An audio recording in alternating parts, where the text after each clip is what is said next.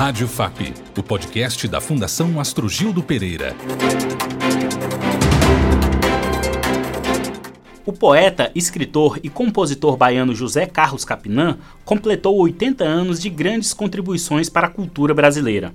Eu sou João Rodrigues e neste episódio vamos conversar com esse que é um dos maiores artistas do nosso país.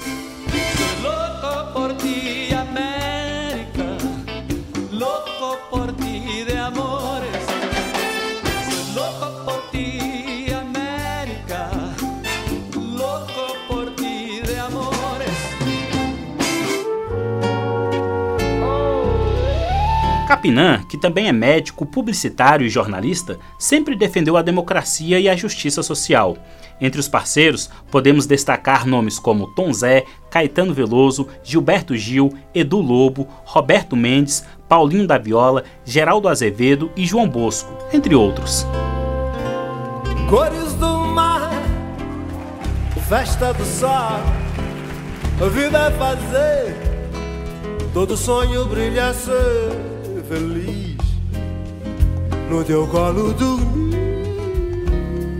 Depois acordar, sendo seu colorido brinquedo de papel macho.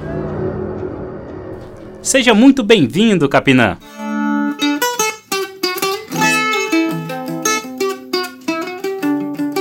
Ok, obrigado. Vamos trocar algumas ideias é muito interessante estar sendo homenageado aos 80 anos.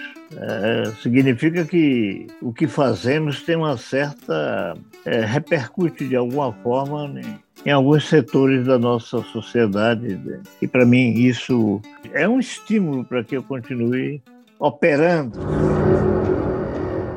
Capinã, o senhor acumula uma trajetória de expressivas colaborações para música, poesia, cinema e literatura no Brasil.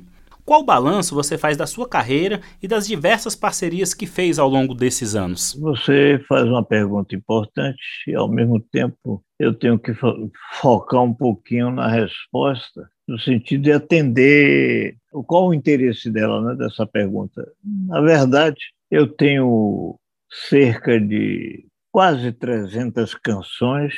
Foi encruzilhada sair do uso do livro como suporte do meu trabalho e ir para a música.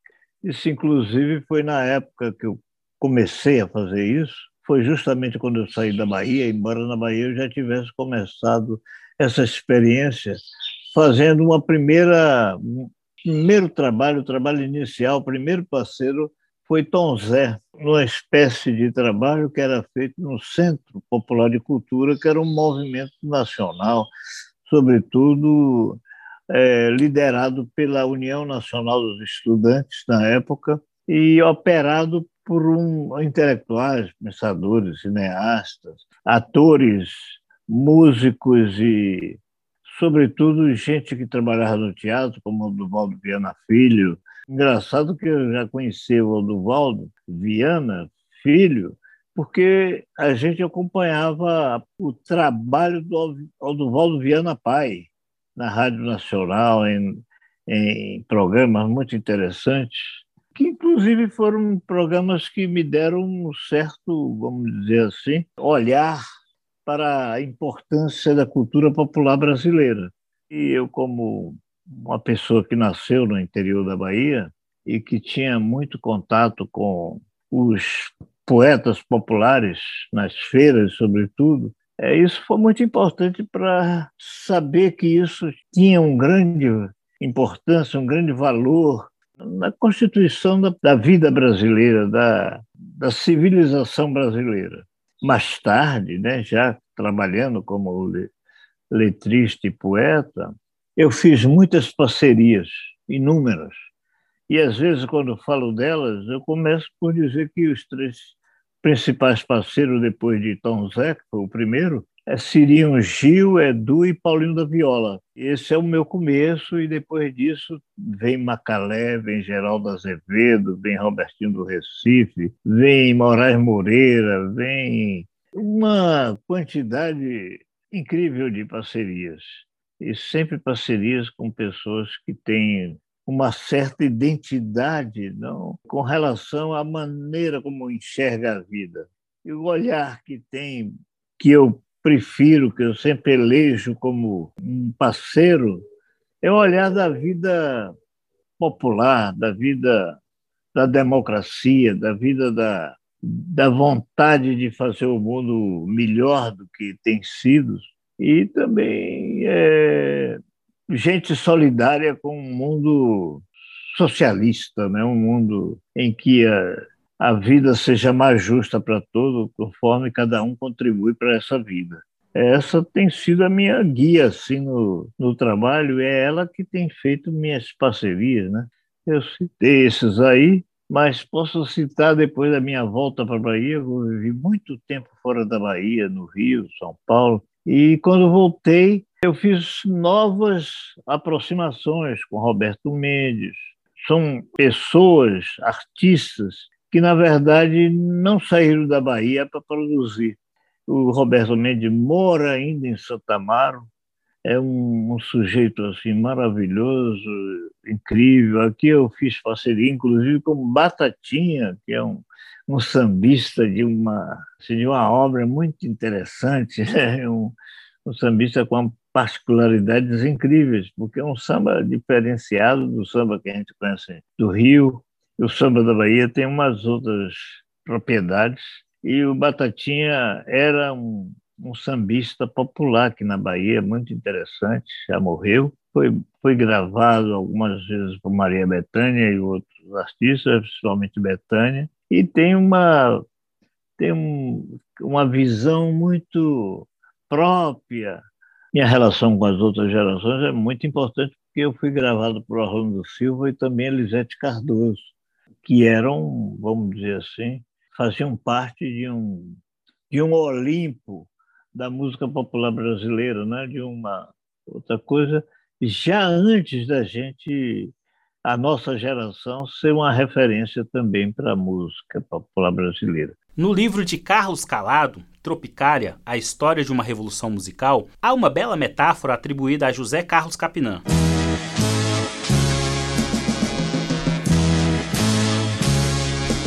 O tropicalismo quis e conseguiu ser uma chuva de verão que alagasse infinita enquanto durasse.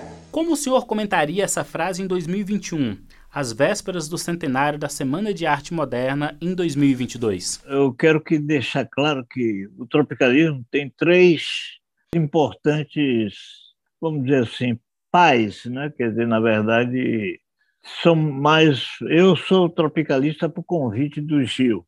E foi o Gil que me solicitou uma canção que está lá na, naquele disco, no Tropicália, né?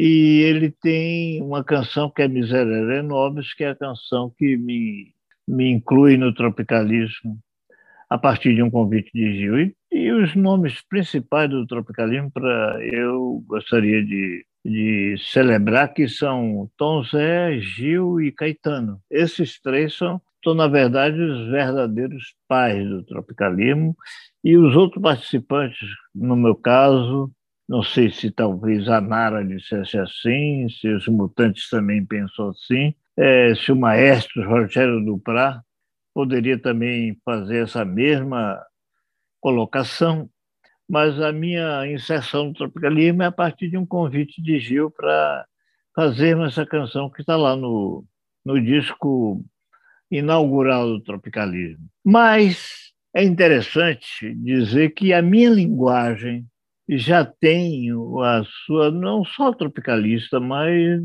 já é uma poesia que, por exemplo, Soy Louco por Ti América é uma canção feita em 67 e é como se fosse que ela seria uma precursora do tropicalismo.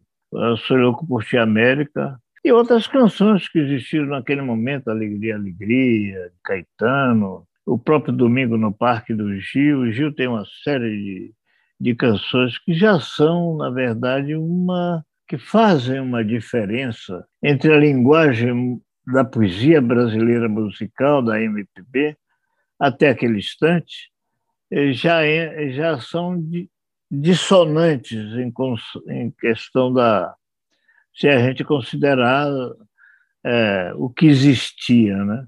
A minha construção como pessoa e como criador tem que se referir à minha caminhada. Eu comecei no interior da Bahia, é, atravessei essa, essa situação em condições bem diferentes de outros criadores. Eu tenho uma vivência das ruas de Salvador, do interior, das feiras do interior, onde, na verdade, eu observava muito a. Tem uma leitura também muito diferente da, sei lá, da, da poesia, porque também li muito o, o, poeta de cordel, o poeta popular, o poeta do interior, esse que canta das cheiras, que canta de outra forma é, o viver, me canta de outra forma a vivência, a existência. Uma das características do tropicalismo é a sua, vamos dizer assim, dificuldade de receber as escolas, escolas literárias, escolas do que tipo for, como padrões definitivos. Então, principalmente o tropicalismo queria mudar né, as, as coisas que recebia e tinha também uma visão de que o definitivo tem que sempre enfrentar a sua mudança. E por isso o tropicalismo pensava não em ser uma coisa de duração como acabou acontecendo. O tropicalismo até hoje é lembrado, é celebrado, é, né, faz, faz aniversário, não sei quanto tempo de tropicalismo, porque teve, na verdade, uma, uma, uma força muito grande no sentido da transformação, tem sido de alterar o padrão da linguagem de outras escolas. Entretanto, é, vamos dizer assim, se teve um objetivo de mostrar essa transitoriedade em tudo, inclusive nele próprio, é, não, se, não se colocando como uma referência para perpetuar-se, e sim para estar também nessa coisa dessas águas que nunca nós não, nunca tomamos banho no mesmo rio, né? A sua poesia tem forte relação com a África. Você liderou a criação do Museu Nacional da Cultura Afro-Brasileira e continua à frente da instituição. O que avançamos e quais são os desafios em relação à igualdade no Brasil? Ah, o museu é realmente um, um instrumento que, que nos dá vamos dizer assim, condições de enfrentar essa, essa ferida né, que é o racismo, que é o preconceito, e da qual é, é vítima, sobretudo, o povo de origem afro-brasileira, que chegou aqui como escravo e, na verdade, luta até hoje por um reconhecimento de sua importância na, na produção da civilização brasileira, o aporte que ele trouxe de várias informações, várias formas de fazer, de sentir, e que ele trouxe, né? seja na culinária, seja na medicina, seja na arte, seja em vários setores, o setor de construção, a alma africana, ela existe em nossa civilização, a gente não pode só pensar que foi a Europa que nos deu régua e compasso. A gente tem muitas habilidades, muitas virtudes, qualidades é, que vieram com os escravos. Eles nos deram forma de se relacionar com o religioso de, de uma forma diferente, né? com, né? no candomblé, por exemplo, é, o fenômeno da incorporação dos orixás é uma coisa que remete a, vamos dizer, a, ao que depois Freud descobre é, de uma forma, sei lá quanto tempo, quantos séculos depois, que nós temos um inconsciente, nós temos outras, outros, outras camadas do nosso ser que na verdade a gente nem percebe que funcionam e que existem e que estão ali dando coisa. E na verdade essa cultura africana religiosa ela consegue, não é, é de certa forma vibrar esse inconsciente é, com com esse fenômeno da, do candomblé que incorpora orixás, orixás de diferentes qualidades em diferentes composições. Eu acho que isso é uma relação é, profunda com o inconsciente, com, com o nosso com nossas camadas psíquicas, né? Capinã, eu queria te ouvir sobre direitos autorais. A sua geração criou o Escritório Central de Arrecadação e Distribuição, o ECAD, e contribuiu para avanços na área. Como você analisa a desproporcionalidade no pagamento aos criadores de obras intelectuais? Essa questão é, modificou-se muito historicamente e graças à militância da nossa geração, né?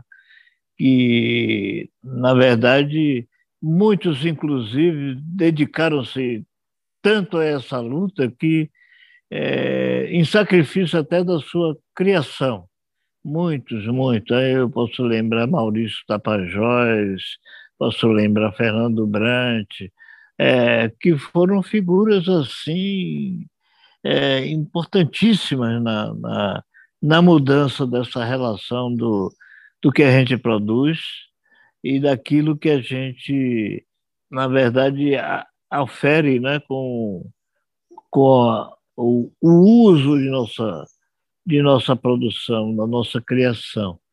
Hoje, em alguns momentos, esse problema continua, porque apesar de nós termos já um sistema de pontuação com relação à execução, ele ainda não é um sistema totalmente, vamos dizer assim, totalmente exato, né? Nós já tivemos vários sistemas de, de, de como pagar direito oral. Como saber que sou eu que estou sendo tocado agora na Bahia, ou em Manaus, ou no interior, ou num escritório de, é, advocacia, sei lá, ou outro qualquer escritório de consultório médico, consultório de direito, sempre usa uma, não é uma, um sistema, às vezes, de, de músicas. E o uso dessa música, é, de certa forma, justifica que se cobre para aquele autor que é executado o direito autoral. Capinã, até pela sua formação em medicina, o senhor sempre foi um defensor da vida. Como avalia esse cenário de pandemia no Brasil, especialmente sobre o ponto de vista do obscurantismo e do negacionismo? Poxa, como isso nos pegou desprevenidos, né? É, mas é um alerta, eu acho que é um alerta em função de como a gente tem descuidadamente vivido em relação ao planeta. O planeta não é necessariamente uma pedra somente, o planeta é um sistema vivo de relações.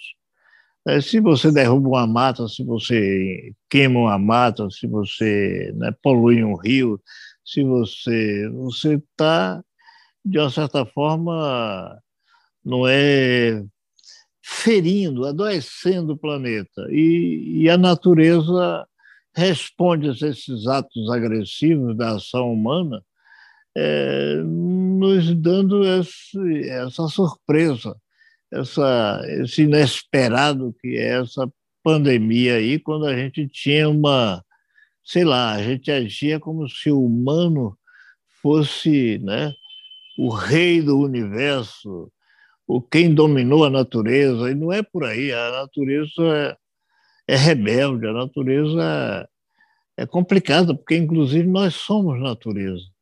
Nós não somos. Essa ideia da racionalidade humana é incrível. E o que nós estamos vivendo também é uma discussão com o irracional. Quando alguém chega com negacionismo, ele está provocando, né, negando a ciência, negando a capacidade de vencermos isso através de atos é, do conhecimento, da ciência e tudo, é complicado, muito difícil, mas eu acho que a gente vai superar. Eu acho que a razão vencerá, como também eu acho que vencerá o afeto, a inteligência, a emoção, sobretudo a solidariedade. Nós poderíamos ter trabalhado melhor a relação com essa pandemia. Poeta Capinã, eu gostaria de agradecer muito a sua participação em nosso podcast. Um abraço. Obrigado pela sua audiência e até o próximo podcast. Saiba mais sobre a FAP em fundaçãoastrogildo.com.br.